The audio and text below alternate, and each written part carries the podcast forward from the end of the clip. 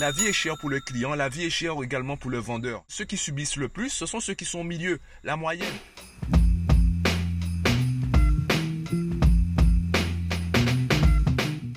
Aujourd'hui, podcast express. J'ai très peu de temps pour t'enregistrer le podcast. Et euh, ben, à la base, en fait, j'avais même envie d'arrêter les podcasts pour aujourd'hui. Je voulais même rater l'épisode du jour.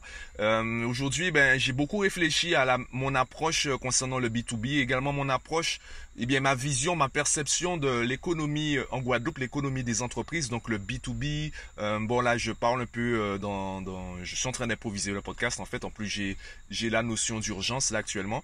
Donc, tout ce qui est TPE, PME, j'analysais l'économie locale et je me suis rendu compte que le plus gros problème, c'est qu'il nous manque cette valeur intracommunautaire. On parle d'importation, on parle d'exportation, il n'y a pas vraiment de valeur intracommunautaire. On va toujours trouver que c'est trop cher. Lorsque l'entreprise est locale, on va toujours trouver qu'elle est trop chère alors que la vie est chère pour tout le monde. La vie est chère pour le client, la vie est chère également pour le vendeur. Si tu pars du principe que les gens sont de bonne foi comme toi, eh bien le mec, lorsqu'il te propose un prix et qu'il refuse de faire une remise, c'est parce que la vie est chère également pour lui. Et ça, on a du mal à le Du coup, on ne hausse pas la valeur de notre communauté. Je le vois avec des entreprises qui ont des devis d'entreprises extérieures, ou pire, des entreprises locales qui ne font pas l'effort, en fait, de donner une vraie valeur à leurs produits ou à leurs services. Parce qu'elles sont baignées, elles sont habituées euh, cette faible valeur intracommunautaire. Donc elles ne font plus l'effort. Des devis d'entreprises extérieures qui proposent des choses à des entreprises, mais c'est du bas de gamme ou c'est des choses complètement dépassées. Ben on accepte. On accepte parce que c'est une entreprise extérieure ou c'est tellement flou.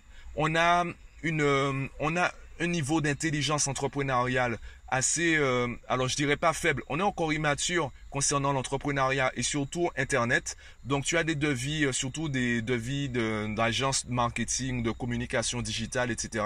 Tu as des devis complètement absurdes. Mais les entreprises sont capables euh, d'accepter parce que l'entreprise a l'air fiable, parce que c'est une entreprise extérieure et surtout parce qu'on ne sait pas en fait de quoi on parle. On ne sait pas ce que c'est. Et comme il y a des termes techniques, euh, ben, on se dit ben on va leur faire confiance et finalement on se retrouve avec des personnes qui ont des, des taux de satisfaction, moins qui ont une expérience négative du milieu. Il y en a qui me disent oui j'ai déjà parlé de, l'intérêt des réseaux sociaux à mon patron, sauf que lui, il n'est pas intéressé. Pour lui, l'entreprise fonctionne déjà. Et on ne change pas une équipe qui gagne. Donc pourquoi il va faire l'effort de s'intéresser à de nouvelles méthodes de, marketing, de communication, alors que ça fonctionne déjà? Je te prends un exemple simple, la rue Frébeau. Sur chaque île, Martinique, Guadeloupe, euh, même également en Guyane et à La Réunion, etc. Et je pourrais même dire dans toutes les villes, en fait, il y a une rue qui fonctionne plus que les autres. Une rue où il y a, où il y a tous les commerces.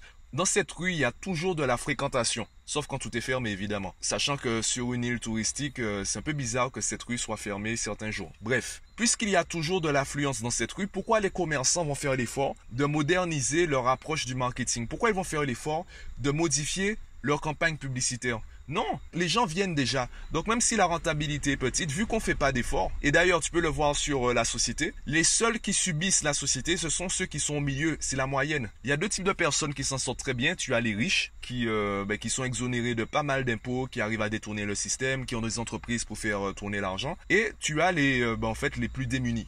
Alors, je ne parle pas des SDF, je te parle des soit des smicards, soit des des, des RMistes qui arrivent alors, je te parle pas de, c'est pas une vérité universelle, je te parle d'un tout petit nombre de personnes qui arrivent à faire le système fonctionner pour elles. Ces personnes arrivent à utiliser les allocations pour euh, vivre plusieurs années sans travailler. Alors tu me diras, oui, mais gagne pas tant que ça, il y a beaucoup de charges, etc.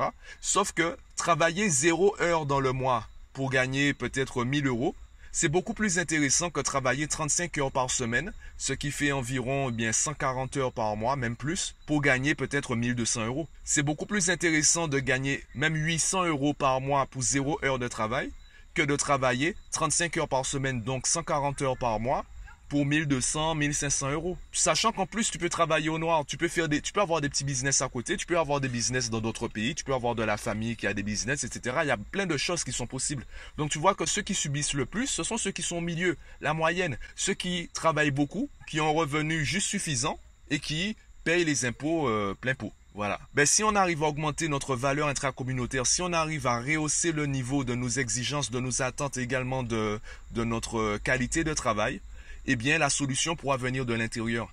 Et je le vois quand je contacte les entreprises, ben, il y a des entreprises qui comprennent pas mes tarifs. Quand je dis à, une entreprise que je leur apporte des clients, en contrepartie, je veux 20% du chiffre d'affaires généré, eh bien, ils ont peur. Sauf qu'ils ne voient pas que, ben, en fait, ils vont gagner 80% du chiffre d'affaires sans rien faire. Ils n'auront pas de travail à faire puisque j'automatise tout. Je prends tout ça en charge. Ça, ils le voient pas. Ce qu'ils voient, en fait, c'est que eh bien, je vais prendre une part du gâteau. Donc, tu vois qu'il y a toute une logique, il y a toute une réflexion également, toute une intelligence, une culture entrepreneuriale à revoir sous le plan local également dans la communauté, afin que la solution puisse venir de l'intérieur et qu'on arrête de compter sur l'extérieur. Bon, je dois y aller, j'ai déjà parlé plus qu'il ne faut, euh, plus que je ne peux m'autoriser à parler. Donc, euh, je te laisse sur ça et ben, je te dis à demain.